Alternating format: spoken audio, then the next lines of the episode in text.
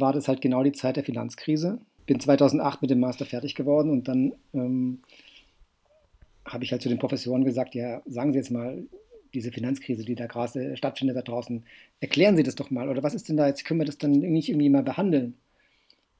Und dann haben die gesagt, ja, das kommt in unseren Modellen nicht vor. Dann habe ich gesagt, hören Sie mal zu, also wir sind doch hier an der Uni und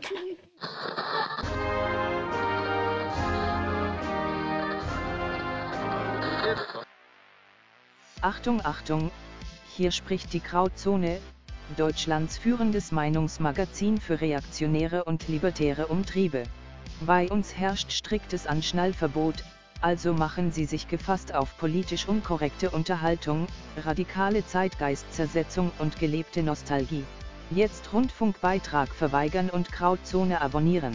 Es lohnt sich. Und jetzt viel Spaß mit der Sendung. Herzlich willkommen, liebe Freunde der Krautzone. Jetzt mal wieder zu einem neuen Podcast. Mein Name ist Florian Müller, ich bin einer der Chefredakteure der Krautzone und ich habe mir wieder mal Verstärkung besorgt. Und zwar begrüße ich den Hendrik Hagedorn. Hallo Hendrik. Hallo Florian, grüß dich. Ja, und wer den Hendrik Hagedorn nicht kennt, der fragt sich jetzt, was kann der, was macht der? Und ich glaube, das werden wir jetzt im, im Laufe des Podcasts thematisieren. Du bist nämlich gewissermaßen Experte für die österreichische Schule der Nationalökonomie. Kann man das so nennen? Das kann man so nennen, ja. Also ich habe mich zumindest eine Zeit lang mit diesem Thema intensiv befasst. Und genau, da kenne ich mich schon ein bisschen ja. aus. Genau, weil wir haben ja als Grauzone eigentlich von Anfang an immer ein libertäres Profil und der Libertarismus berührt sich ja auch immer so ein bisschen mit der österreichischen Schule. Und je häufiger ich aber in den letzten Wochen, Monaten auch mit Lesern gesprochen habe, desto häufiger ist immer durchgedrungen, ja, äh, klingt irgendwie ganz nett, aber so wirklich verstehe ich das gar nicht, was das eigentlich ist. Und dann gibt es ja auch noch verschiedene, an, verschiedene Ansätze und verschiedene Denker und alles berührt sich so ein bisschen. Und, ähm, aber so ein klares Konzept ist auch relativ schwer zu finden. Und deswegen ist der Hendrik heute dabei und wir wollen Schritt für Schritt mal das Thema österreichische Schule ähm, durchgehen und versuchen, die Hörer da an der Hand zu nehmen und vielleicht am Ende ein bisschen schlauer dastehen zu lassen.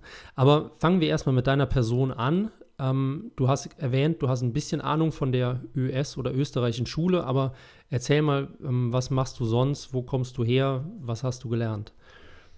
Ja, also Aktuell arbeite ich im Deutschen Bundestag für einen Abgeordneten und davor war ich an einer Fachhochschule. Ich hatte dort eine Professur für Volkswirtschaftslehre und mhm. habe dort äh, zusammen äh, mit dem Stefan Kotz, weiß nicht, ob das ein Begriff ist, das ist der Leiter des Prognosezentrums am Institut für Weltwirtschaft in Kiel, in Kiel da haben wir einen, mhm. Studiengang aufgebaut zum Thema österreichische Schule, der allerdings nur zwei Jahre gelaufen ist und dann wieder eingestellt wurde, aus wirtschaftlichen Gründen letztlich leider. Mhm. Ähm, genau. Das war eine private Hochschule. Das war eine private ne? Hochschule, eine private FH und das war eben ein Masterstudiengang, den wir damals etabliert haben und das hat auch sehr viel Spaß gemacht. Ähm, aber das Projekt ist dann letztlich leider gescheitert an mangelnder Unterstützung auch durch die Hochschulleitung und das war alles sehr kompliziert. Naja. Okay, wie, wie war denn die, das Interesse der Studenten? Gab es da schon einigermaßen Zulauf, also den Umständen entsprechend? Bei einer privaten FH ist wahrscheinlich nicht so viel los wie äh, bei staatlichen Geisteswissenschaftsstudiengängen. Aber generell wollten Leute das lernen, studieren oder war das eher weniger? Also wir haben schon gekämpft. Ja, ähm, wir denken nach wie vor, dass es eigentlich eine Marktlücke ist im europäischen Markt, weil man eben die österreichische Schule, da reden wir ja gleich noch drüber, aber diesen Denkansatz, diese Art der Ökonomie, die kann man eigentlich kaum studieren in Europa. Da gibt es zwei, drei ähm, Anlaufstellen nur überhaupt. Und ähm, das sozusagen dann auch noch auf Englisch. Also einmal, das, das wir haben ja schon gedacht, dass es eine Marktlücke ist. Dennoch war das haben wir auch gelernt, dass es nicht leicht ist, so ein Unternehmen aufzubauen oder so ein, so ein Projekt aufzubauen, weil man eben auch erstmal Bekanntheitsgrad erreichen muss und die richtigen Leute erreichen muss und dann auch glaubwürdig dort ein Produkt verkaufen muss, was dann auch nicht ganz günstig war. Ähm, also das mhm. war schon nicht ganz einfach. Ja. Aber die Resonanz war dann schon positiv von den Studenten, die das gemacht haben. Ich denke schon, dass die sich dann am Ende irgendwo abgeführt gefühlt haben. Ja, ja. Du hast aber im Vorgespräch, weil wir kennen uns jetzt auch schon ein paar Jahre, ab und zu sieht man sich dann. Du hast mir aber auch schon erzählt, du hast vor dem Studium, äh, beziehungsweise vor deiner, deiner Arbeit in Bezug zur Ökonomie oder zur österreichischen Schule, noch Physik studiert. Ähm, wie kam das bei dir, dass du diese Hinwendung von der Physik zur VWL hattest? Tja, also ich habe Physik damals äh, einfach aus Interesse studiert. Das war, ich hatte damals irgendwie noch gedacht, der Rest ist sowieso selbstverständlich. Aber je älter ich wurde, also im Laufe des Studiums, ähm, habe ich dann irgendwie gedacht, naja, so selbstverständlich ist es eben doch nicht. Ähm, ich habe mich damals schon im, im, Studium geärgert, dass ich den Wirtschaftsteil einer, einer Zeitung anscheinend nicht verstehe, nicht ausreichend verstehe, um nachzuvollziehen, was die Politik so macht. Mhm. Ähm, ich habe mich sehr über soziale Fragen, habe ich mir Gedanken gemacht, so warum ist es mit der Ungleichheit zwischen Arm und Reich so stark ausgeprägt, auch auf der ganzen Welt, also global gesehen und so. Mhm. Und das habe ich gedacht, das muss ich einfach verstehen. Ja. Das war eigentlich wirklich ein, ein Erkenntnisinteresse. Und dann bin ich nach dem Physikstudium, habe ich dann gedacht, ich mache das mal kurz so nebenher. Und habe mich dann für einen einjährigen Studiengang in Maastricht in Holland eingeschrieben, habe gedacht, und nach dem einen Jahr habe ich sicher alles verstanden. Das war ein bisschen arrogant, wie sich herausstellte. Und äh, aus dem einen Jahr wurden zwei Jahre und dann hieß es, wollen Sie nicht promovieren. Und also so kam das dann. Da bin ich irgendwie hängen geblieben an der Thematik. Ähm, aber auf die österreichische Schule bin ich wirklich erst während der Promotion gekommen. Das hat wirklich, also bis ich das dann gefunden habe und bis ich wirklich auch diesen, den Wert dieses Ansatzes erkannt habe, ähm, das, das hat gedauert. Ja. Also man wurde nicht sofort drauf gestoßen. Ja. Wenn man jetzt so ein, so ein bisschen in die österreichische Schule eintaucht, was wir eigentlich auch erst später machen werden, ähm, diese Denkart der österreichischen Schule, hast du da durch deinen dein, deinen physikalischen Vorlauf irgendwie profitiert, dass du das besser verstehen konntest oder war das eigentlich genau das Gegenteil? Weil die Physik ist ja jetzt so eine klassische Naturwissenschaft und die österreichische Schule hat ja immer schon so ein bisschen philosophischen Ansatz, oder? Ja, also es war wie folgt. Ich bin sozusagen in diesen Masterstudiengang eingestiegen und war in der Lage, in der Position, möchte ich sagen, das einfach mehr oder weniger ausrechnen zu können, was dort gefragt wurde. Und gleichzeitig habe ich mhm. aber gemerkt, dass ich es inhaltlich nicht verstanden habe. Und das war eben, glaube ich, eine ganz interessante Ausgangsposition für mich, weil ich irgendwie dachte, ja, okay, die Mathematik ist jetzt irgendwie klar, aber was sagt mir das jetzt eigentlich? Und das habe ich nie, da bin ich nie auf den Trichter gekommen. Ich war immer unbefriedigt. Und dieser Zustand der, des Unbefriedigtseins, der hat mich dann wirklich ein paar Jahre begleitet.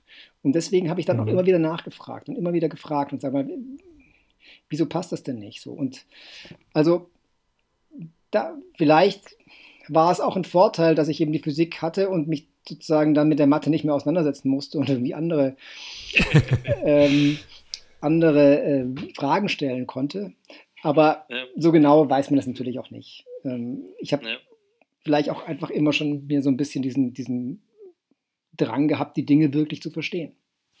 Und mhm. ähm, na gut, und dann war das halt genau die Zeit der Finanzkrise. Bin 2008 mit dem Master fertig geworden und dann ähm, habe ich halt zu den Professoren gesagt, ja, sagen Sie jetzt mal, diese Finanzkrise, die da gerade stattfindet da draußen, erklären Sie das doch mal. Oder was ist denn da jetzt, können wir das dann nicht irgendwie mal behandeln? Und dann haben die gesagt, ja, das kommt in unseren Modellen nicht vor. Ich gesagt, jetzt hören Sie mal zu, also wir sind doch hier an der Uni und Sie wollen uns doch hier an die Spitze der Forschung heranführen und so. Und jetzt können Sie mir doch nicht sagen, dass das einfach nicht vorkommt. Ja, und so. Und das, also, da haben sich so viele Fragezeichen aufgetan, dass ich halt dann angefangen habe, selber zu suchen. So kam das. Ja. Es ist jetzt schon so ein bisschen angeklungen, dass es, ähm, also dass die österreichische Schule halt eine Strömung innerhalb der VWL ist. Und ich darf auch bescheiden zugeben, ich habe im Nebenfach im Master nämlich auch Ökonomie studiert. Ähm, allerdings gebe ich das nicht so gerne an, weil ich meistens mit der Mathe beschäftigt war und äh, da halt verzweifelt bin.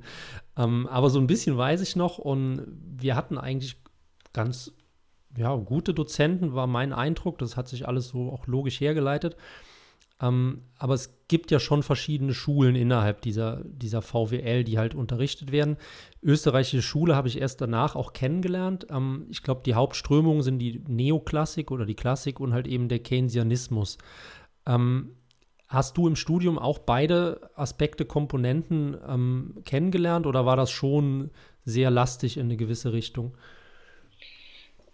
Es gab beides, würde ich sagen vielleicht mit einem leichten Übergewicht für Neoklassik bei mir, aber das kann auch mal anders sein. Ähm, aber ich denke, was noch viel präsenter war als diese beiden Denkschulen, war eigentlich das Thema Ökonometrie. Also das ja. war doch eigentlich das, was wir rauf und runter äh, durchdekliniert haben. Also Ökonometrie, was ist das? Na, das ist im Prinzip Statistik, die sich auf die auf die, Ökono auf die Volkswirtschaft oder auf Sozialwissenschaften angewendet wird. Ja, ist eine statistische Schulung letztlich eigentlich, die wir hauptsächlich betrieben haben. Ja. Mhm. Ähm, und die meisten Kurse, die ich belegt hatte, waren sozusagen, da ging es um die Auswertung von Statistiken. Und also wie, wie verhalten sich die Arbeitslosenzahlen und was kann man mm, daraus schließen? Nee, nee, so? nicht mal inhaltlich, sondern eher einfach, ähm, wie werden solche Datenmengen technisch ausgewertet. Ja, also das Einfachste ist natürlich, du legst eine Gerade durch. Ja, aber dann geht's los, dann gibt es möglicherweise mehrere Variablen und du hast nicht die richtigen Daten, dann musst du Ersatzdaten finden und so. Und also diese rein technische Betrachtung, sozusagen ohne Inhalt, das war der Hauptbestandteil des Studiums. Ja. Ähm, aber nichtsdestotrotz, bei dir war es auch so, Keynesianismus, Neoklassik als dominante Strömung. Ähm, wie kann man denn diese beiden Strömungen kurz klassifizieren und gegeneinander abgrenzen? Also es gibt einen, hm, also eigentlich eine ganz einfache Methode, äh, das zu machen.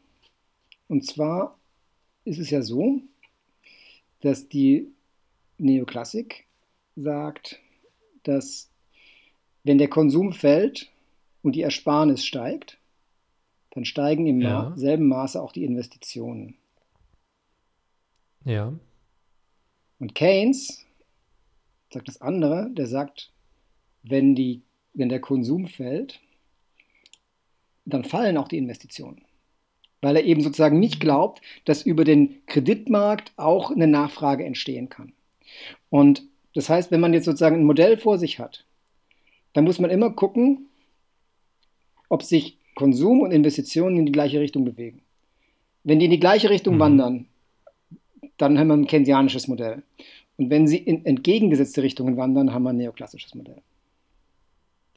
Ja, also Neoklassik ist Sparen gleich Investitionen. Richtig? Genau. Und in Keynesianismus ist es nicht so.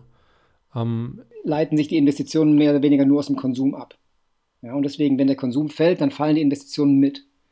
Ja, deswegen ist man sozusagen auf dem Konsum, bleibt man immer hängen, das ist wie so ein Konsum-Junkie. Und deswegen sind die sozusagen immer positiv korreliert.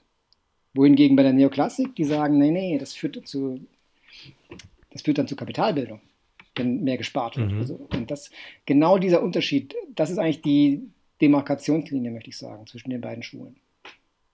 Ja, ich glaube, das habe ich noch verstanden.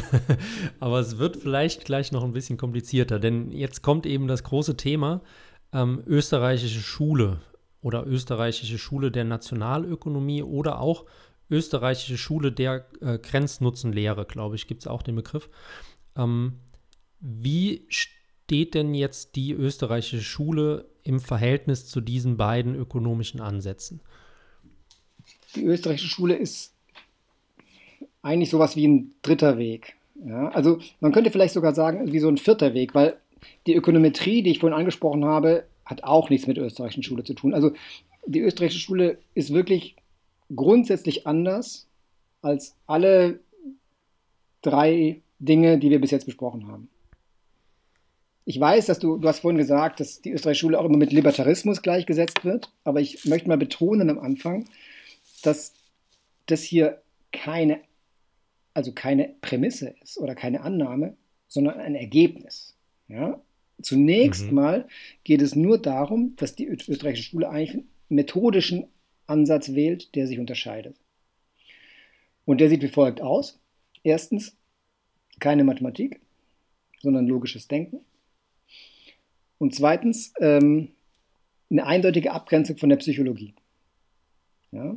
Sondern eine reine Fokussierung darauf, sozusagen, was ökonomisch vor sich geht.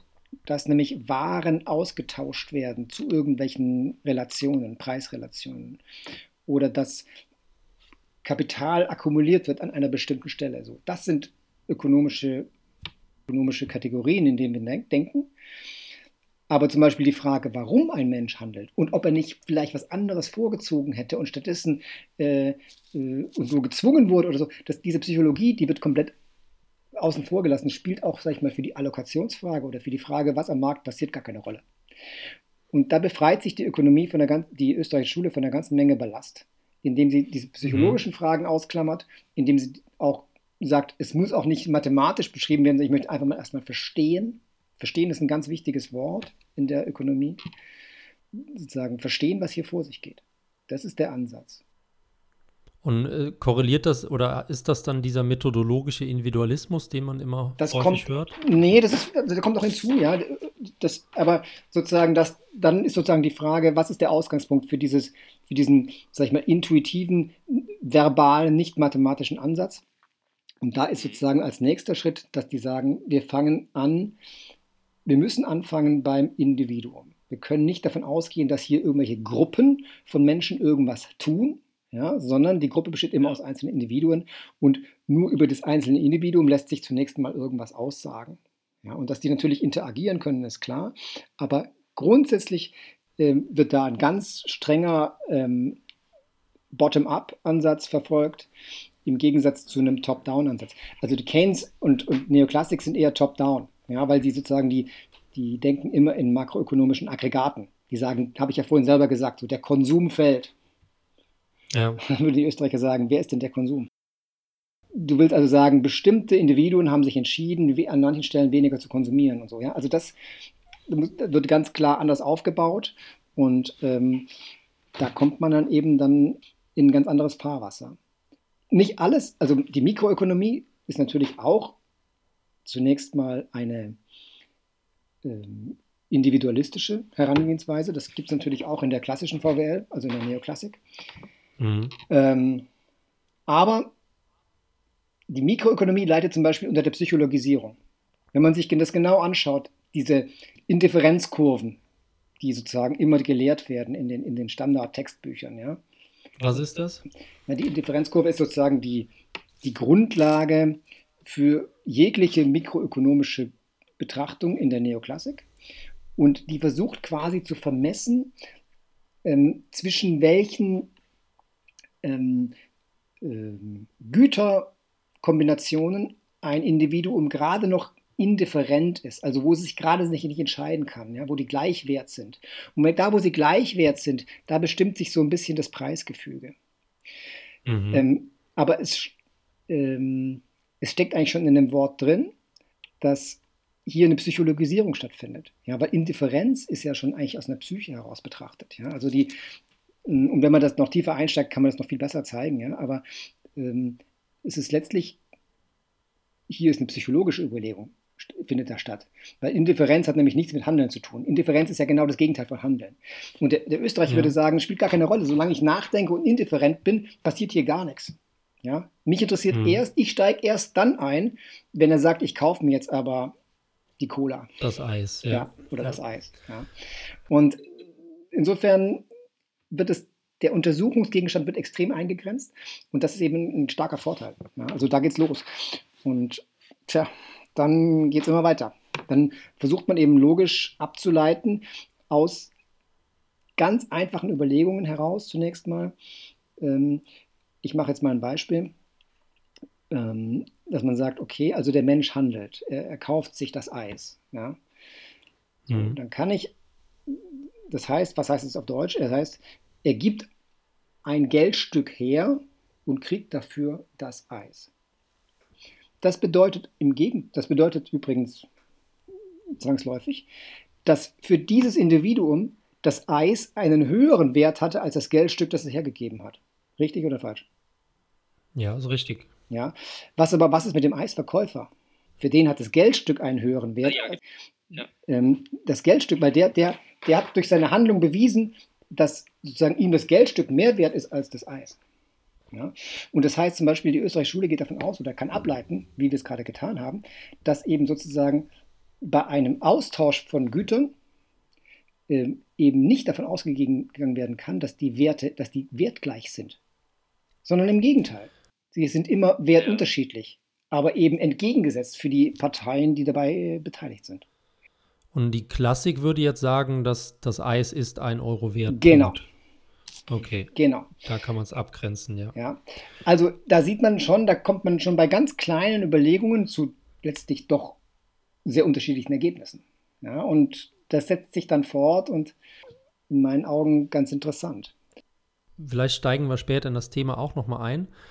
Ähm, aber würdest du denn sagen, dass die österreichische Schule mit per se mit ihrer Aussagekraft sehr, sehr vorsichtig ist, wohingegen die Keynesianer und die Klassiker sagen, x führt zu y, Punkt, oder vielleicht noch x führt unter der Bedingung z zu ähm, y. Ähm, sind die Österreicher da sehr vorsichtig oder äh, ist das einfach auch nur ein Produkt, was sich nebenbei ergibt, wenn man halt von, von dem Kleinsten zum Größten denkt? Sie sind vorsichtig dahingehend, welche Fragen sie überhaupt beantworten. Ja? ja. Also, äh, wenn du mich fragst, äh, was ist Mehrwert, Gold oder Silber, ja, würde der Österreicher sagen, das ist keine ökonomische Fragestellung. Okay. Ja? Kannst nur sagen, was ist dir Mehrwert? Ja? Aber die Fragen, die, ähm, die, ähm, die die österreichische Schule beantwortet, da denke ich, traut sie sich halt schon sehr viel zu, weil sie eben sagt, das wissen wir mit einer apodiktischen Gewissheit. Ja, da brauchen wir auch nicht mehr diskutieren und vor allen Dingen brauchen wir auch keine Experimente mehr durchführen. Ja, um zu mhm. wissen, um zu wissen, dass zum Beispiel bei dieser Austauschrelation entgegengesetzte Wertschätzung, sage ich mal, für die Güter sozusagen vorliegen muss, da muss ich nur nachdenken. Und da brauche ich keine, keinen Versuchsaufbau und da muss ich nicht noch äh, 50 Experimente durchführen oder sowas, ja, was tatsächlich ja gemacht wird in der, an den Universitäten, ja, sondern das mhm. weiß ich einfach so. Und da lehnt es sich natürlich dann schon weit aus dem Fenster. Also kleine Ausschnitte, die dann halt mit an Sicherheit grenzender Wahrscheinlichkeit festgelegt sind. Hast du noch ein Beispiel dafür, jetzt außer zum Beispiel die Eisgeschichte? Also von wegen an Sicherheit so grenzender Wahrscheinlichkeit, ich, nee, ich würde sagen, die mit Sicherheit festgelegt sind, sofern wir keinen logischen Fehler beim Denken gemacht haben. Ja, aber dann ist es nicht mehr an mit Sicherheit Wahrscheinlichkeit, also nicht mehr grenzend, sondern ist es sicher. Ja. Es sei denn, ja. jemand könnte mir nachweisen, dass ich irgendwie jetzt in der Ableitung irgendwie falsch gedacht habe. Ja. Also wenn die ähm, Prämissen nicht funktionieren. Genau, genau. Ähm, hast du so ein Beispiel dafür gerade, was, was so eine, eine, totale Aussage in der österreichischen Schule wäre? Ähm, ja, eine totale Aussage ist zum Beispiel die, dass wir sagen, sozialistische Systeme können nicht funktionieren. Sie werden immer scheitern, immer untergehen und sie werden immer, das kann man vielleicht sogar weit sogar sagen, immer im Totalitarismus enden. Mhm. Und das kann man, das ist dann schon eine starke Aussage, auch eine starke mit, eine Aussage mit starkem politischem Gewicht, denke ich. Und das kann man halt auch logisch ableiten. Und es ist letztlich auch gar nicht so schwer. Ja? Weil man nämlich dann einfach Betrachtungen über das Preissystem anstellt und, und, und anfängt zu verstehen, wie wichtig eigentlich Preise sind, um die Warenströme in der Wirtschaft zu steuern. Ja? ja? Und wenn man das mal verstanden hat, ja, dann ist es nicht mehr so ein weiter Schritt zu überlegen, was passiert eigentlich, wenn ich die Preise ausschalte. Dann entsteht nämlich Chaos. Und das ist das, was der Sozialismus tut, indem er nämlich das Privateigentum an Produktionsmitteln untersagt. Und sobald ich sozusagen diese Produktionsmittel nicht mehr handeln kann, weil ich sie nicht mehr besitzen darf, gibt es keine Preise mehr. Und deswegen operiert die sozialistische Gesellschaft immer im ökonomischen Blindflug und kann eigentlich nicht steuern. Sie kann ihr System nicht steuern. Und deswegen gibt es immer Überproduktion und Unterproduktion und äh, Mängel und Engpässe und so weiter und so fort. Und das sind alles mhm. ganz natürliche Konsequenzen Ja? Und das ist eben dann schon, also da lehnt, das, ist, das ist klar gezeigt und das ist ähm, letztlich, denke ich mal, dann ähm, wasserdicht. Ja, da brauchen wir auch, auch ja. da brauchen wir keine Experimente, obwohl natürlich wir wissen, äh, es wird immer wieder probiert auf der Welt. Ja, und es war ja auch nie der richtige Sozialismus. Genau, wissen wir auch genau. Beide. Also ja, aber genau, wir können uns das, wir können uns zurücklehnen, zumindest aus dem erkenntnistheoretischen Standpunkt und sagen, lass es sie noch mal hundertmal probieren und äh, es wird nicht, es wird nicht gelingen. Ja, ich glaube, die Frage ist dann, ob man es überlebt, also ja, so lange genau. zu warten und zuzuschauen. Ne? Aber ähm, das werden wir vielleicht auch im, im Gespräch später nochmal aufgreifen. Ähm, wir wollen aber ein bisschen in die Geschichte der österreichischen Schule eintauchen. Ähm, die ist ja im 19. Jahrhundert entstanden und die entstand gewissermaßen als Gegensatz zu der preußischen historischen Schule der Ökonomie. Ähm, soweit ich weiß, der Name wurde am Anfang als, als Kritik von den Preußen oder von den Deutschen verwendet, weil man halt die Österreicher als provinziell dargestellt hat oder das tun wollte und die haben aber halt diesen Begriff dann aufgenommen. Ähm, wo war denn da damals dieser Streitpunkt und warum ist das denn gerade da auseinandergegangen? Gab es da irgendwie historische Entwicklungen im 19. Jahrhundert, dass es gewissermaßen logisch war, dass diese Schulen sich da abspalten? Hm. Also ähm, der Streitpunkt, der, sage ich mal, oft als erstes zitiert wird, ähm, ist so ein bisschen eben dann der, der Streit zwischen der Frage, Empirie oder Theorie. Ja, und die Österreicher haben sich klar auf die Seite The Theorie geschlagen und die, die deutsche historische Schule war eben stark empirisch orientiert. Ähm, und das war sicherlich ein Auslöser ähm, für die ganze Thematik. Aber man darf es auch nicht zu sehr vereinfachen. Ja? Auch das 19. Jahrhundert hat einfach, also ja, da ist viel passiert in diesem Jahrhundert, ja. Und ähm, diese Debatte zwischen Empirie und Theorie, die gab es auch vorher schon.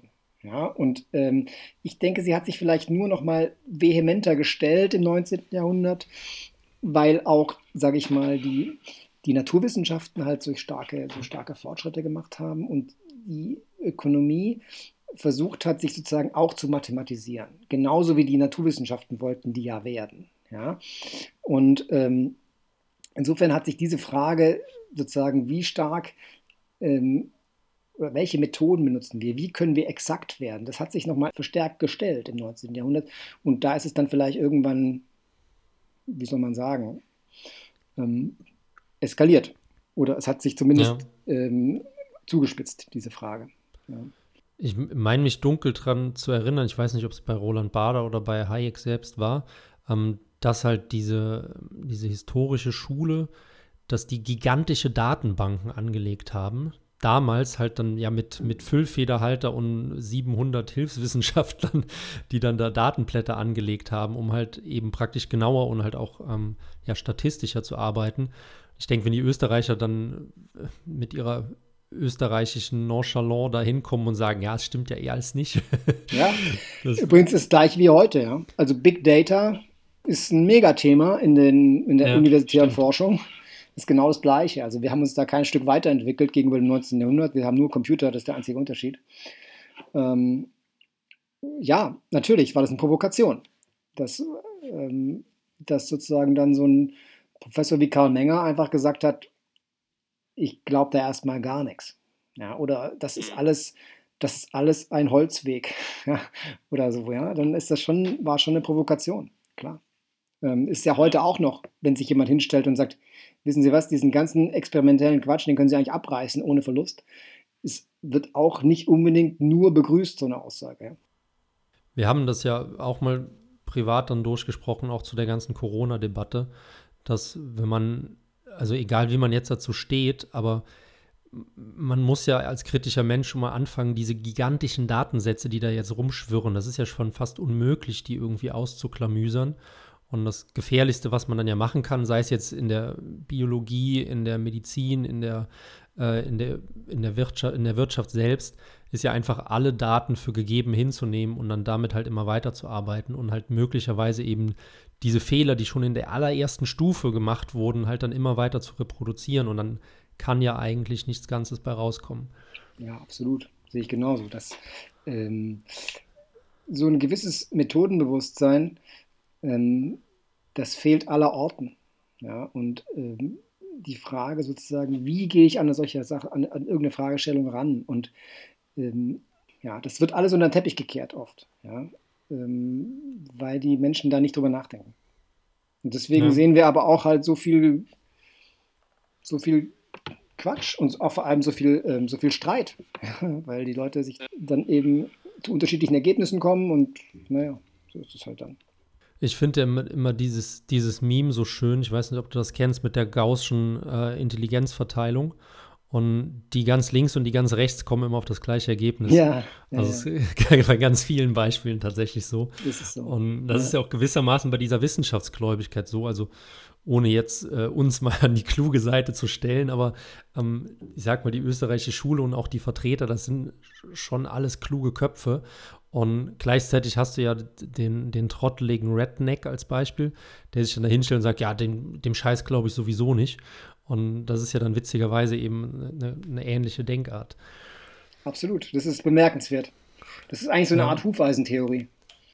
Ja, stimmt, stimmt.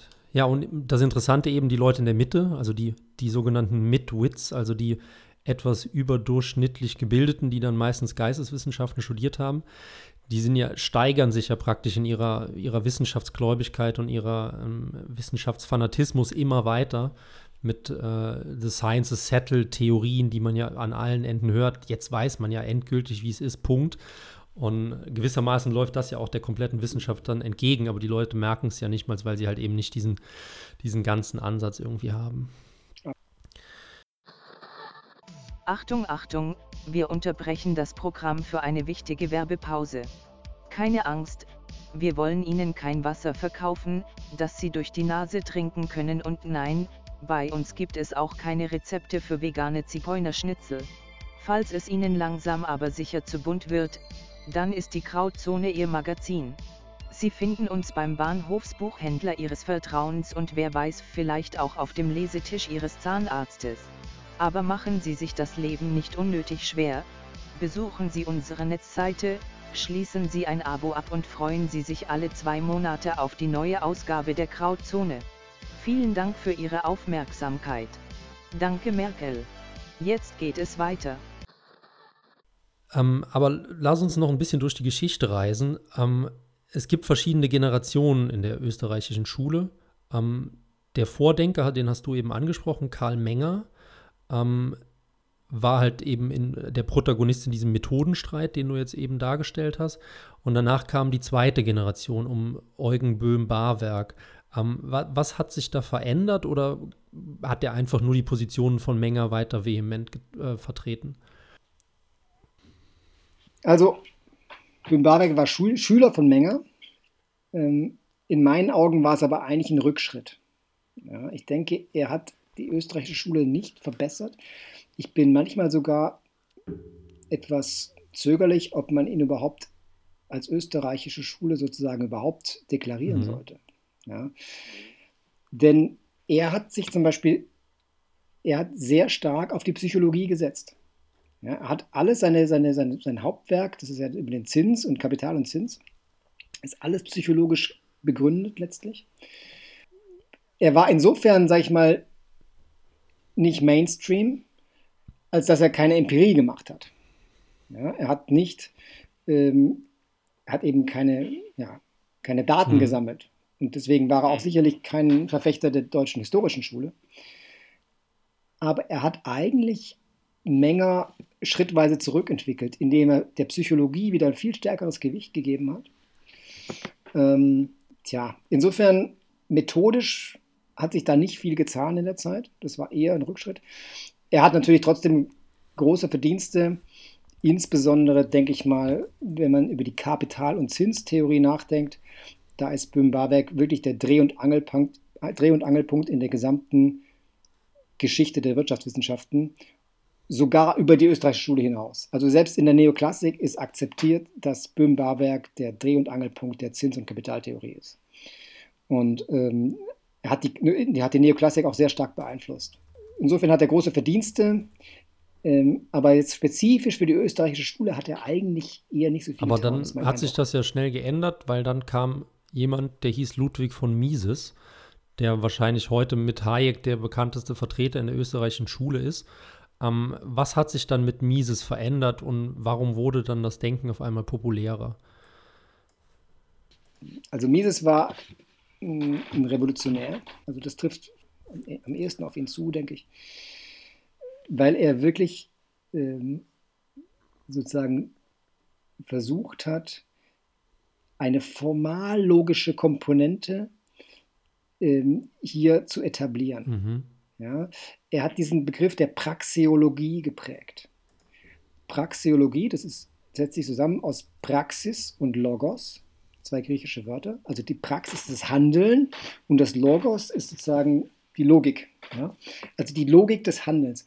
Und da hat er versucht, sozusagen einen hier mehr oder weniger formal logisch Schlüsse abzuleiten und die sag ich mal, hundertprozentig wasserdicht zu machen. Mhm. Ja? Und das hat Menger bei weitem nicht so genau gemacht. Ähm, Menger war da noch etwas unbedarft, da möchte ich sagen.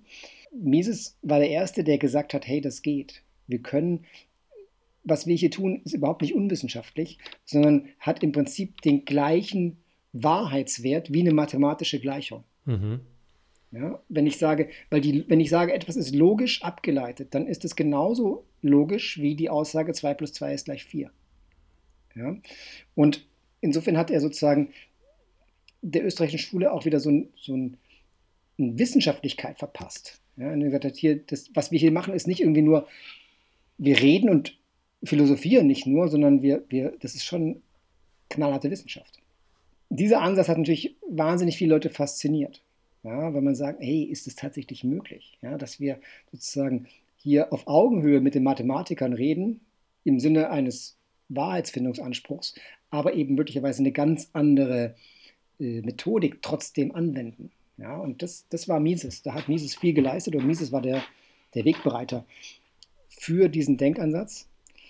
Und nebenbei hat er natürlich auch noch inhaltlich viel gemacht. Also gerade die Sozialismus-These, die ich vorhin angesprochen habe, die hat er letztlich als erster platziert im 20. Ich glaube, was Jahrhundert. man immer dazu sagen muss, dass ja wir heute, also selbst die, der, der, die politische Mitte ist, tendiert ja eher in die Richtung, Sozialismus funktioniert nicht. Aber wenn man sich halt in die 20er Jahre zurückversetzt, war das ja wirklich noch ein, ein offener Kampf, ob nicht die sozialistischen Systeme deutlich überlegen sind. Und diese Gewissheit, die wir heute haben, ist ja eigentlich erst seit 1990 so, als halt die, die Ostsysteme zusammengebrochen sind. Ja, ja, absolut. Gerade von dem Standpunkt sieht man auch, wie sehr er von seinen Theorien sich hat leiten lassen und sich auch nicht abbringen lassen hat vom Zeitgeist. Ja, ja weil der Zeitgeist hat ja. nämlich gesagt, Sozialismus ist klasse. Damals waren alle Sozialisten und er hat gesagt, das ist überhaupt nicht klasse, es wird scheitern, es wird untergehen und er hat recht gehabt. Das ist stark und auch die Konjunkturtheorie, das ist ja auch ein weiteres, sag ich mal, Flaggschiff der österreichischen Schule, ähm, die hat er auch ganz stark geprägt. Ähm, äh, letztlich sozusagen mit der Aussage versehen oder die, die Aussage vertretend, dass alle Krisen, alle Wirtschaftskrisen letztlich aus einer über, dass zu viel Geld gedruckt mhm. wurde. Ja, also dass mhm. die monetäre, dass die Geldmenge zu weit ausgeweitet wurde, ja, dass das sozusagen der Urgrund dafür ist, dass Wirtschaftskrisen überhaupt entstehen. Ja? Und da natürlich auch noch über den Zins argumentiert und so weiter und so fort. Äh, das war eben auch Mises, hat er viel geleistet. Sagt Mises dann auch, dass diese ganzen, also dass auch ohne Krise, dass selbst die konjunkturellen Schwankungen, die man ja irgendwie ähm, als, als Standardwirtschaft überall liest, also man kennt das ja so, diese Bögen, ne? dann geht es so hoch und dann ist blöd und dann kommt eine Rezession und dann sind alle am Boden, bis halt wieder der Aufschwung kommt. Ist das auch menschengemacht oder ist das eine natürliche Entwicklung im, im menschlichen Handeln? Ja, ich würde, glaube, so weit, so weit würde er nicht gehen. Also, dass es mal so einen Schweinezyklus geben kann, ähm, der von, auch von anderen äh, Faktoren getrieben ist. Ja? Sei es eine gute Ernte, sei es eine schlechte Ernte, sei es ja, hm. solche Dinge. Ähm, hm. Das kann, das, hat, das ist natürlich dann nicht in dem Sinne eine Wirtschaftskrise, die er wirklich erklären wollte, ja, sondern äh, bei ihm ging es wirklich um die großen also die, die großen Depressionen, sowas wie die Great Depression oder die Finanzkrise oder solche ja. Sachen, ja. Ähm, ja. Das sind diese, diese, diese, diese Mega-Zyklen, auch die Euro-Krise natürlich, ja. Ähm, das sind die Dinge, die eindeutig monetär getrieben sind. Und, ja, und ähm, dann kam aber Friedrich August von Hayek, der gewissermaßen auf der Arbeit von Mises aufgebaut hat und da auch so einen gewissen philosophischen Ansatz mit reingebracht hat. Wie kann man die Arbeit von Hayek am besten klassifizieren und was hat er Neues entwickelt? Ja, Hayek ähm, war nicht so sehr Praxeologe wie Mises. Also diese logische, dieses logische Denken, was Mises sozusagen vertreten hat, im Sinne einer Ableitung aus dem menschlichen Handeln und so. Das war gar nicht so sehr Hayeks Ansatz.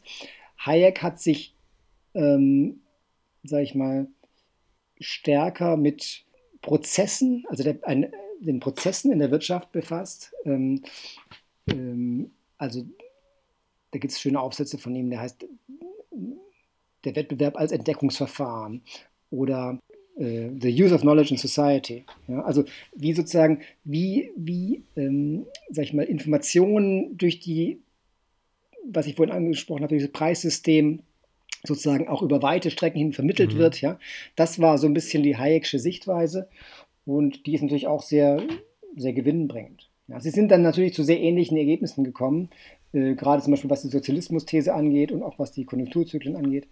Aber ähm, Hayek hat ein bisschen anderen Ansatz gehabt, der nicht das so war ja auch dann diese Zombie-These, stammt auch von Hayek, wenn ich mich nicht täusche, ne? Die Zombie-These, dass. Ja, dass die, denn? also die Zombifizierung von Unternehmen durch, äh, durch Fehlallokation ähm, von, von Geld hat er das schon gesagt? Also, aber das würde man vielleicht auch bei Mises okay. finden. Also bin ich mir nicht ganz sicher. Könnte aber auch, also. Weil das ja irgendwie ja. so die, eine Art der populärsten Thesen ist, die halt heute rumgehen. Ich glaube, Markus Krall hat die ja auch immer stark vertreten. Ob, er, ob seine Prognosen jetzt stimmen oder nicht, sei mal dahingestellt.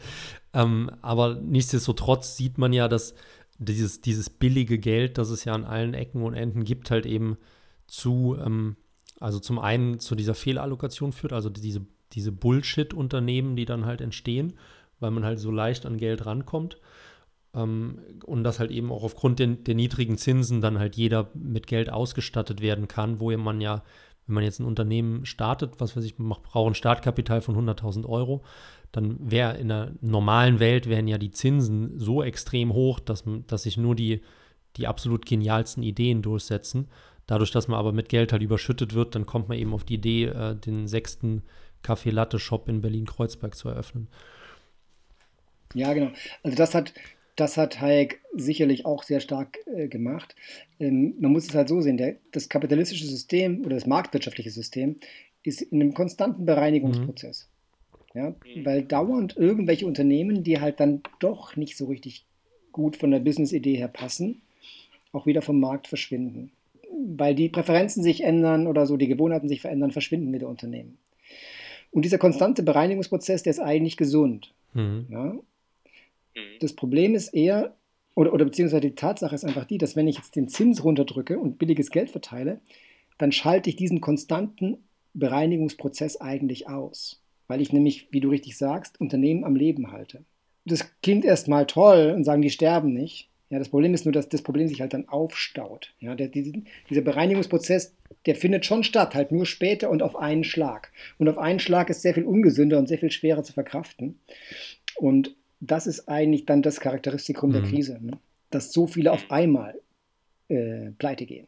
Das findet sich sicherlich sehr stark bei Hayek, ja, und, aber auch und dann dazu noch, dass halt diese, diese Bindung von, äh, von Ressourcen, also dass wenn jetzt das der, der äh, Thai Latte Shop in Kreuzberg hat halt drei Angestellte und die fehlen mir halt bei meinem eigentlich florierenden, gut laufenden Unternehmen, weil die halt immer noch da angestellt sind. Ne? Das ist genau das richtig. Also es ist nämlich nicht nur, ist völlig korrekt, es sind nicht nur die Unternehmen, die pleite gehen, sondern es sind auch die Kapitalruinen, die sie hinterlassen. Mhm. Ja, das mag bei einem Kaffee-Latte-Shop nicht so viel sein. Aber wenn man sich irgendwelche Bauruinen anschaut, nach irgendwelchen ähm, Krisen, ja, dann ist es schon ziemlich viel Kapital, was irgendwie platziert wurde, aber halt nicht genutzt werden kann. Ja, und da ja, sieht man eben ja. sozusagen, dass hier Arbeit verschwendet wurde. Ja, das ist sozusagen, man hat irgendwas gebaut und hat keinem irgendwas genutzt. Ja, und das ist natürlich auch eine, ein Krisensymptom. Ja. Und Keynes würde das anders sehen. Keynes würde sagen, ist doch egal, Hauptsache die Menschen haben Arbeit gehabt. Die haben doch die ganze Zeit Arbeit gehabt. Was die gebaut haben, ist doch eigentlich egal. Hauptsache, sie haben Geld verdient. Und da würde die österreichische Schule sagen, das ist, das ist beknackt. Ja, weil es ist schon entscheidend, dass die auch was produzieren, was man tatsächlich braucht. Und nicht, dass man Leute dafür bezahlt, äh, Löcher zu buddeln und sie wieder Aber dann, dann lass uns ja. zu, zum einem praktischen Thema ähm, vorrücken. Und zwar, inwiefern konnte denn die, die österreichische Schule ihre Ideen irgendwie ja, politisch pragmatisch einbringen? Weil ich weiß, es gab ja diesen Streit mit äh, Hayek und Keynes, wenn ich mich nicht täusche. Und die waren ja auch, glaube ich, politische Berater, aber gab es irgendwie so markante Stellen, wo man gesagt hat, okay, das war jetzt ein Produkt der österreichischen Schule? Du meinst jetzt in der politischen genau, Umsetzung? Ja. Den größten Einfluss hatte die österreichische Schule sicherlich Anfang der 80er. Ähm, sag ich mal, mit wo, wo Margaret Thatcher an der Macht war und äh, auch Ronald Reagan also insbesondere Margaret Thatcher hat sich stark von Hayek inspirieren lassen. Das ist, glaube ich, gesichert. Und äh, insofern gab es da schon immer wieder Einflüsse. Ja. Aber klar ist auch, dass das letztlich, wenn man das auf die lange Sicht betrachtet, dass das eher eine Abwehrschlacht war für, das, für die österreichische Schule. Dass im 20. Jahrhundert, äh, sag ich mal, das Staatswesen oder der omnipotente Staat im Prinzip gewuchert ist, wo er nur konnte. Und die liberalen Denker das halt kaum verhindern konnten. Ja, nur zurückdrängen. Ja, wie man ja auch dann danach gesehen hat, als halt diese neoliberale Phase vorbei war, ist ja eigentlich auch wieder der, der Sozialismus weiter vormarschiert. Ne? Also man kann nicht sagen, dass die österreichische Schule im Prinzip Politik dominiert mhm. hätte, mhm. zu irgendeinem. Zeitpunkt. Aber man kann schon sagen, dass es immer wieder Bewegungen gibt, die ihre Inspiration aus der österreichischen Schule ziehen. Zum Beispiel die Tea Party-Bewegung ähm, in den USA, die ja, sag ich mal, bei den Republikanern sehr viel, sag ich mal, bewegt hat, ja, die war stark österreichisch inspiriert. Ja. Also da gab es sicherlich starke Quellen, die auch damit zusammenhingen. Ja. Zum Beispiel das Mises-Institut in den USA, ja, die haben sehr enge Verbindungen zu dieser Tea Party gehabt und den, zu Ron Paul und diesen Vertretern. Mhm. Ja, und mhm. ähm, insofern gibt es auch immer schon wieder Impulse, die die österreichische das, Schule Das berührt setzt. auch direkt die nächste Frage. Warum kommt denn die österreichische Schule in den USA äh, generell oder mittlerweile besser an? Und warum hat die österreichische Schule es in Deutschland oder Kontinentaleuropa so viel schwieriger? Weil, also ich meine, es so unterschiedlich die USA und Europa ist, hat man doch immer noch sehr, sehr viele Gemeinsamkeiten und Gleichheiten auch in der Denkart, was ja halt auch aufgrund der, der gemeinsamen Kultur und der Vorgeschichte den Auswanderungswellen bestimmt ist. Aber aus irgendeinem Grund ist ja Kontinentaleuropa immer, sagen wir mal, böse sozialistischer als jetzt die angelsächsische Identität oder Denkweise. Ähm, ist das auch der Grund, warum Mises und, und Hayek da besser rezipiert werden? Oder? Man, man kann das spekulieren. Ja? Ähm, dass vielleicht einfach dieser Freiheitsgedanke dort noch besser vertreten ist, ja, noch stärker lebt. Ja, aber genau weiß ich es auch nicht. Ähm, ja.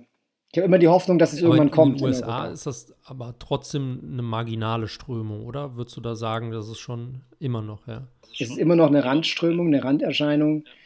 Ähm, wird halt auch an den großen Universitäten nicht gelehrt. Ja? Und das ist dann halt schon dann sehr schwierig dagegen anzukommen. Ja, wenn sozusagen die Leute, die zur Uni gehen, nur anderes hören und die österreichische Schule im Prinzip kaum oder nie kennenlernen, dann setzt sich das natürlich auch nicht in der Gesellschaft fest. Ja, das ist dann Denkst du, das ist auch der, dem Faktor geschuldet, dass man halt so, wie soll ich sagen, so zarte Prognosen halt gibt oder halt sehr lange keine Prognosen gibt, weil die Ökonomie ist ja schon so ein gewissermaßen ähm, ja der, der Zaubermeister der Politik, die ja dann halt wissen wollen, ja, was muss ich denn jetzt machen hier? Muss ich Arbeitslosigkeit hoch oder runterschrauben oder wie soll ich den Zins setzen? Und hat es damit zu tun, dass halt die Österreicher sagen, ja, Moment, so leicht ist das gar nicht, wohingegen halt die anderen sagen, ja klar, äh, mach mal hier Staatsausgaben hoch um x Prozent.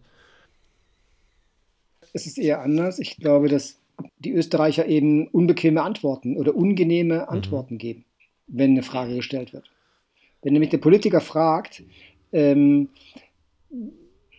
was soll ich jetzt machen? Und dann sagt der Österreicher am besten nichts, am besten, ja, ja, dann ist es, hört er das sehr ungern. Ja?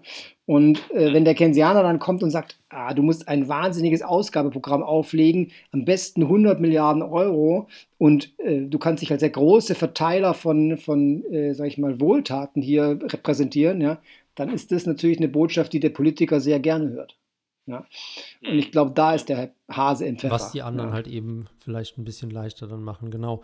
Ähm, aber ein Unterschied zwischen diesen anderen Strömungen, also bei den Klassikern und bei den Keynesianern und dann eben im Gegensatz zur österreichischen Schule ist eben auch die Haltung zur Inflation. Und das ist ja jetzt gerade auch so das brennendste Thema, was es momentan gibt. Ich glaube, die aktuellen Zahlen sind jetzt wieder mit 8% Inflation gemessen wo jetzt direkt der Österreicher sagt, ja, Moment, was wurde da gemessen? ähm, aber offiziell sind wir bei 8 Prozent.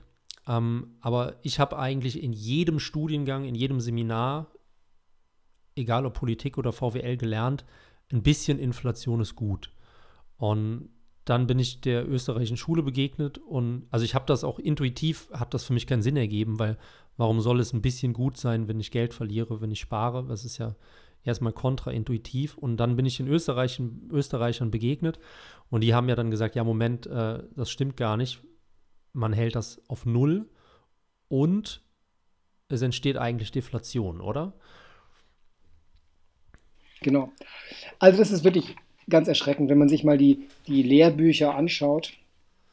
Ähm, also da wird ja, sag ich mal, die Angst vor der Deflation wird ja geschürt. Da gibt es seitenweise, wird da erklärt, wie schlimm Deflation ist. Und wenn man dann zu Inflation kommt, dann wird man sehen, da gibt es eine halbe Seite maximal oder vielleicht eine halbe Seite in dem Buch und dann, was sind denn die Kosten der Inflation, warum ist es schlecht? Und dann kommen da so Dinge wie, ja, der, die Inflation hat auch ihre Kosten, denn zum Beispiel muss ja der Restaurantbetreiber ständig seine Speisekarten neu drucken.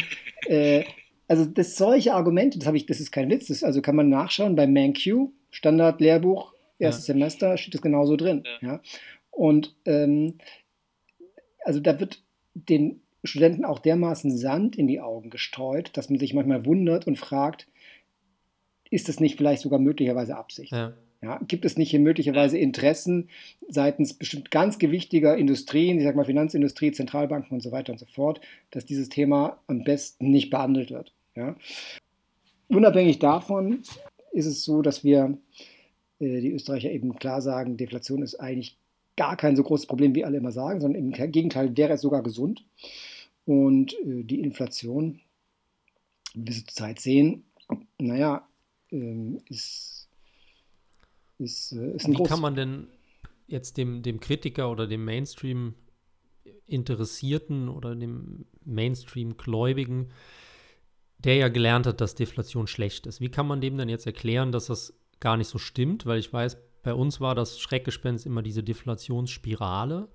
Das heißt, Deflation ist ja, also wir fangen jetzt mal ganz von vorne an, Deflation ist ja, Geld wird mehr wert, beziehungsweise die Preise für Güter sinken wohingegen ja Inflation die Preise für Güter steigen. So, und jetzt ist der Konsument da, der hat 100 Euro und er will ein Fahrrad kaufen. Und das Fahrrad kostet 100 Euro. Und jetzt denkt er sich, Moment mal, wir sind gerade in einer deflatorischen Phase. Also ist die Chance relativ groß, dass nächsten Monat das Fahrrad nur 95 Euro kostet. Warum ist das denn jetzt nicht schlimm? Weil in der normalen VWL wird dann erzählt, okay, die Leute warten mit ihren Ausgaben. Das heißt, die geben nichts mehr aus, weil ja nächsten Tag, nächste Woche, nächsten Monat ja alles billiger wird. Wodurch halt eben die Wirtschaft zum Erliegen kommt. Das ist ja der, das Mainstream-Argument. Was kann man dagegen vorbringen?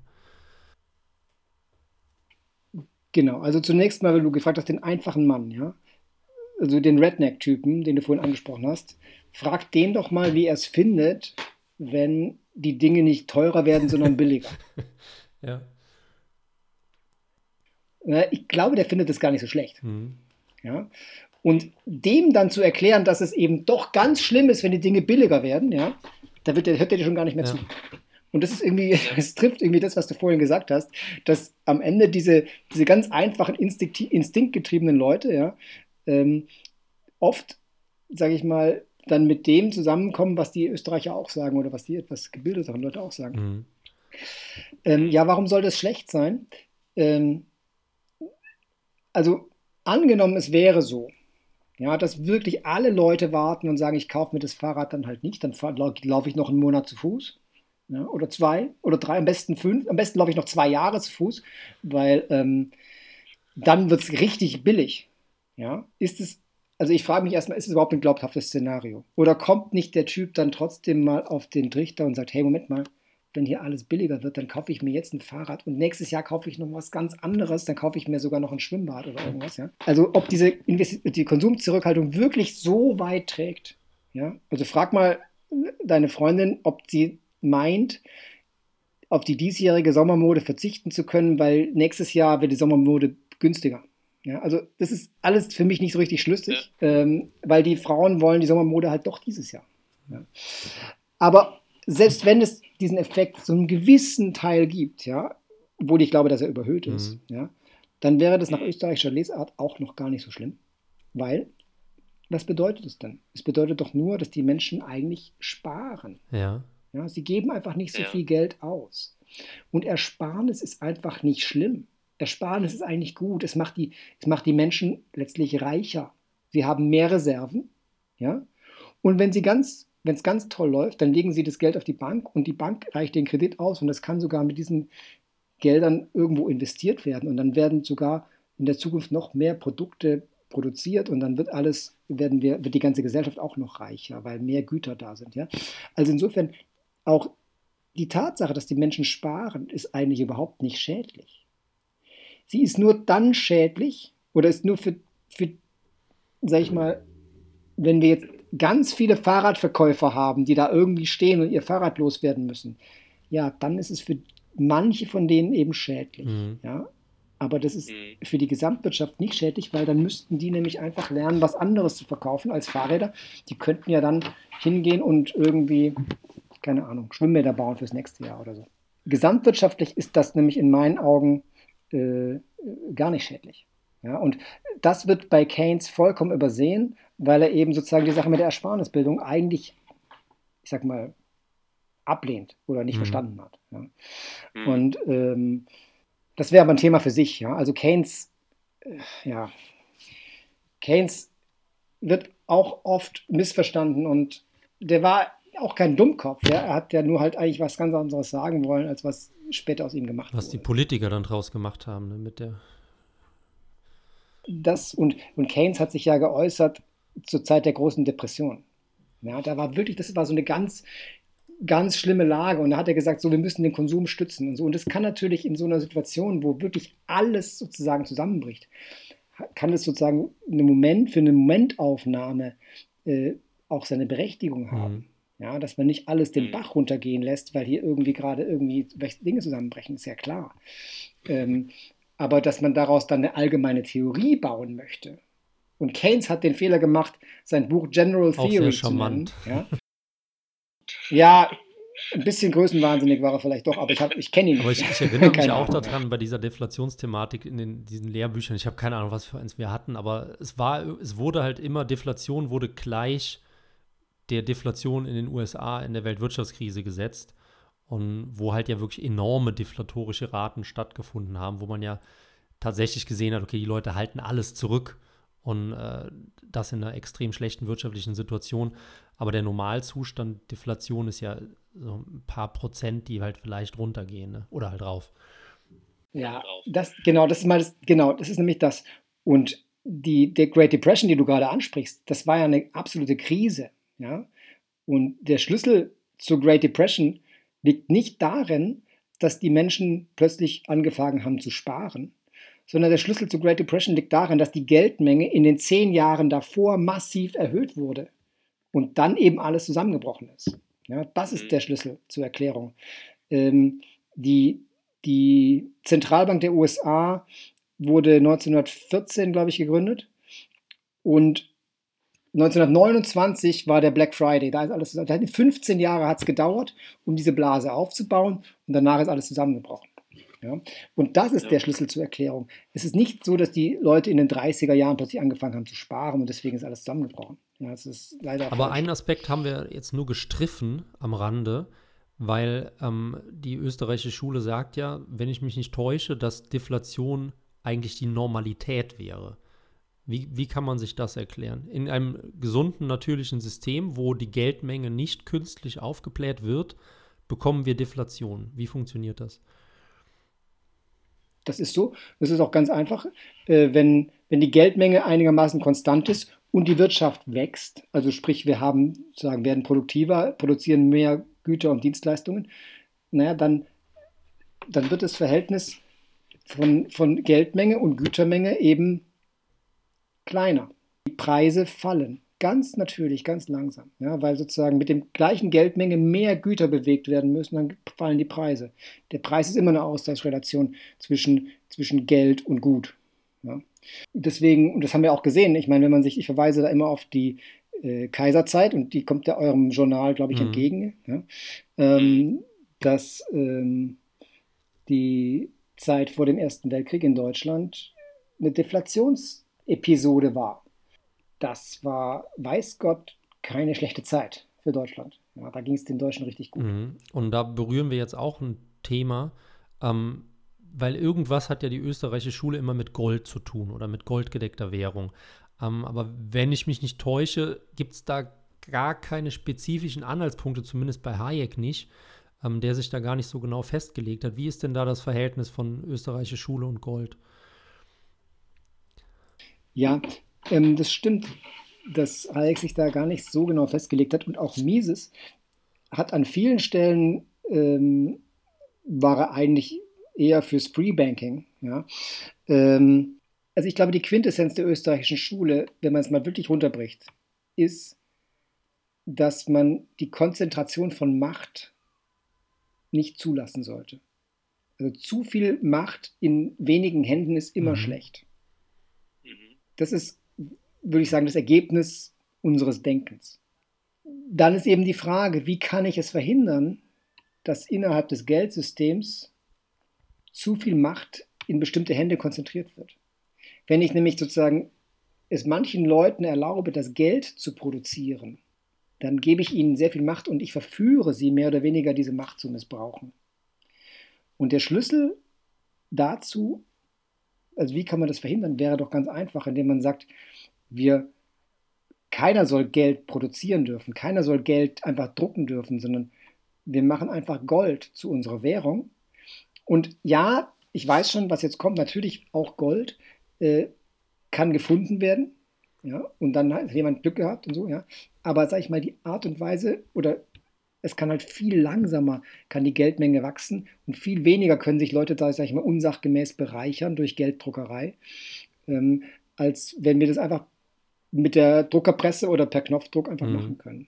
Ja? Mhm. Und deswegen haben die Österreicher halt so, so eine Hang, so eine Golddeckung, weil sie sagen, das ist ein automatischer, äh, äh, eine automatische Bremse ja, für die Zentralbanken, wenn die sagen, wir müssen jetzt mal wieder Geld drucken.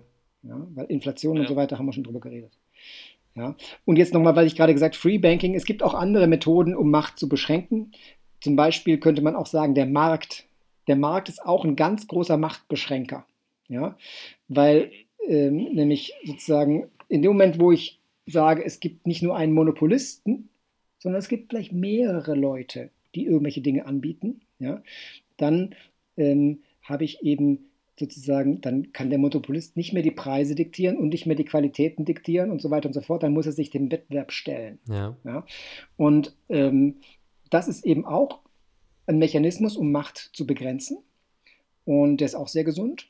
Und ähm, das lässt sich natürlich auch aufs Bankwesen übertragen und sagen, man könnte auch sagen, die Banken sollen bei der Herausgabe von Geldern miteinander konkurrieren und in Wettbewerb treten. Dann werden sie auch durch den Markt diszipliniert, weil sobald jemand anfängt, ähm, zu viel Geld zu drucken, würden die Kunden eher von dieser Bank Abstand nehmen, weil ja ihr eigenes Geld ja. quasi entwertet wird. Ja. Ähm, also ich, immer vorausgesetzt, dass jede Bank ihr eigenes Geld rausgibt. Und ähm, das, ähm, das nennt man dann Free Banking. Also freies Bankwesen. Ja.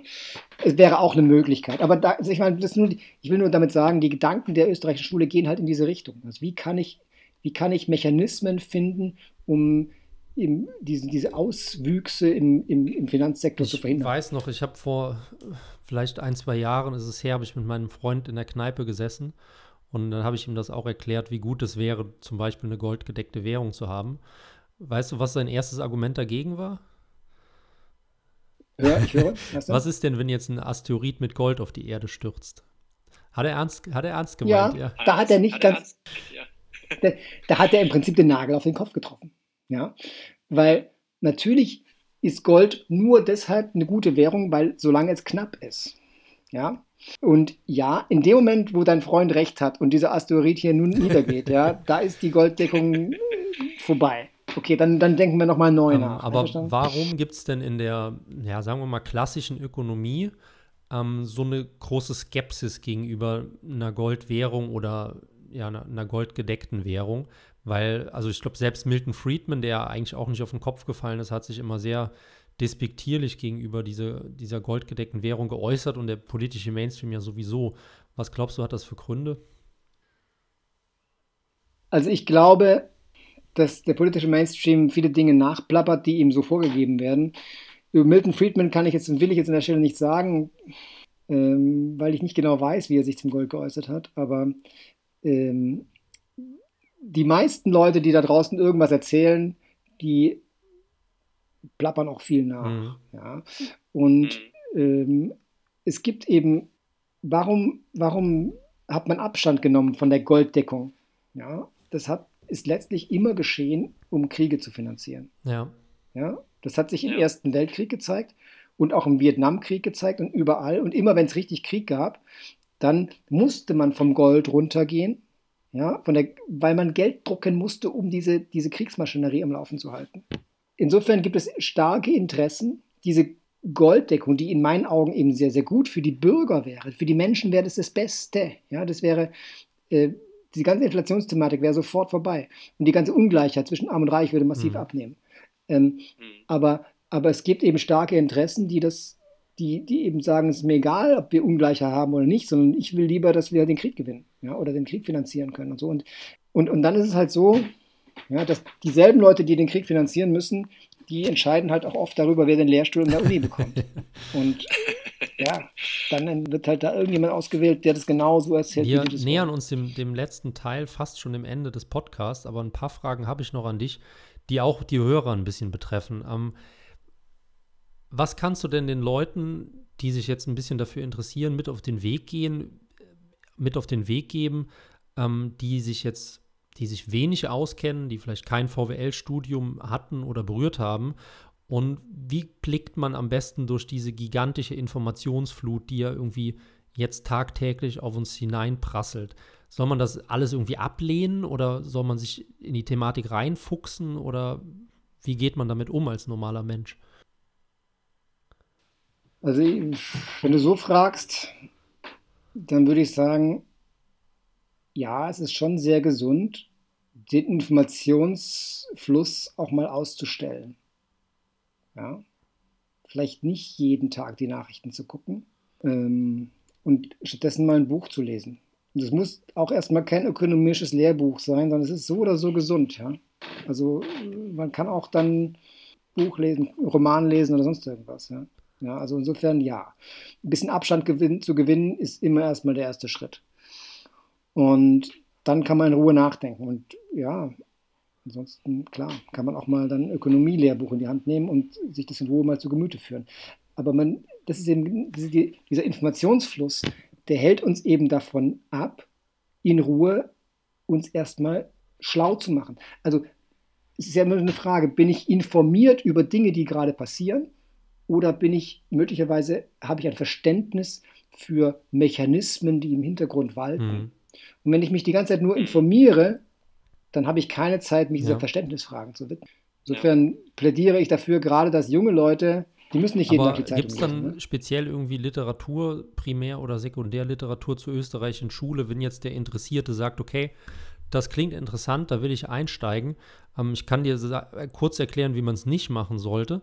Ich habe nämlich die Gemeinwirtschaft von Mises geschenkt bekommen vor äh, geraumer Zeit und habe gedacht, okay, cool, dann liest du mal äh, praktisch das, das klassische ja, Hauptwerk schon fast von Mises. Ich glaube, ich bin bis Seite 3 gekommen und dann habe ich es weggelegt, weil ich es einfach nicht geschafft habe, da durchzusteigen. Ähm, aber was wären denn für dich so die, die Tipps, die du geben kannst? Womit sollte man anfangen? Ähm, es kommt ein bisschen natürlich darauf an, was man, was einen interessiert. Ja. Also ich denke, ein gutes Buch, um äh, einzusteigen, ja, ist möglicherweise Economics in One Lesson. Das gibt es auch auf Deutsch. Ich habe das gerade mal gegoogelt nebenbei. Das heißt, die vier, auf Deutsch ist hat den langweiligen Titel, die 24, die 24 wichtigsten Regeln der Wirtschaft. Und das halte ich zum Beispiel für ein gutes Buch. Das ist, denke ich, gibt es nur ganz kurze Episoden und das ist auch didaktisch gut aufgebaut. Das heißt nämlich so, Economics in One Lesson. Und diese, diese Lesson, diese erste Lesson hat, glaube ich, nur fünf oder sechs Seiten. Und dann kommt der zweite Teil des Buchs und heißt äh, The Lesson Applied.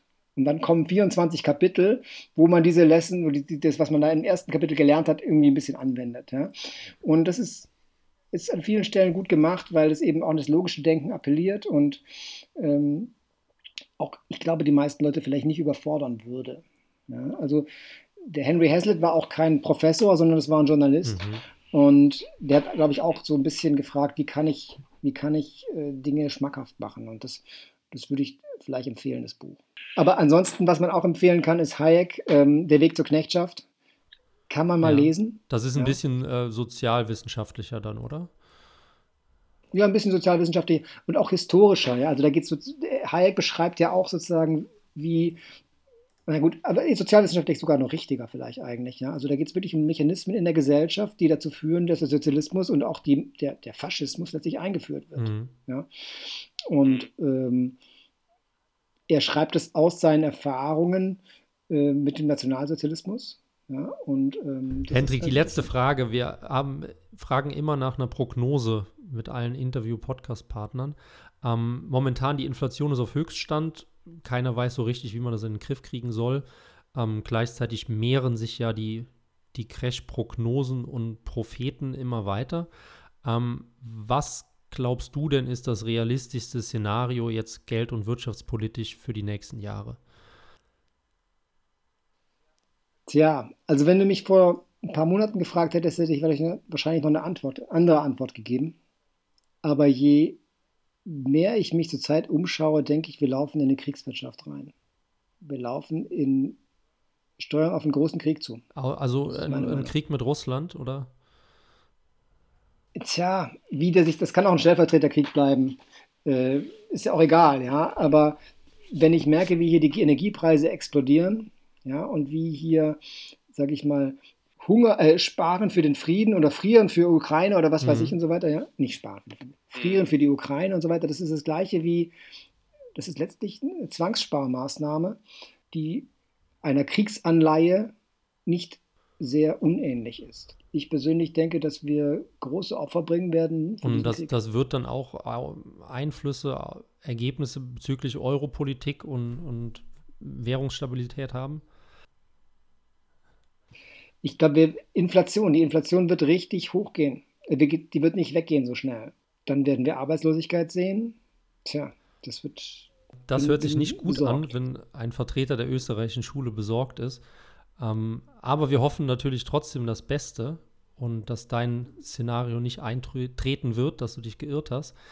Ähm, aber lieber Zuhörer, wer jetzt Interesse bekommen hat ähm, an der Grauzone oder an der österreichischen Schule. Wir haben in der Ausgabe 27 uns dem Thema Geldsystem und Kapitalismus gewidmet. Da sind teilweise auch Elemente drin, die wir jetzt in dem Gespräch angesprochen haben, teilweise natürlich auch generell Sachen zu politischen, historischen, äh, sozialwissenschaftlichen Komplexen. Also wer da Interesse hat, soll man unbedingt reinschauen. Und dann bleibt mir nur noch herzlichen Dank zu sagen, lieber Hendrik. Das war richtig interessant und ich hoffe, dass du oder wir ähm, das Interesse an der österreichischen Schule ein bisschen wecken konnten. Hoffe ich auch. Und äh, ich grüße alle Leser der Krautzone und super. Dann wir hören uns nächste Woche wieder. Bis dahin. Ciao, ciao.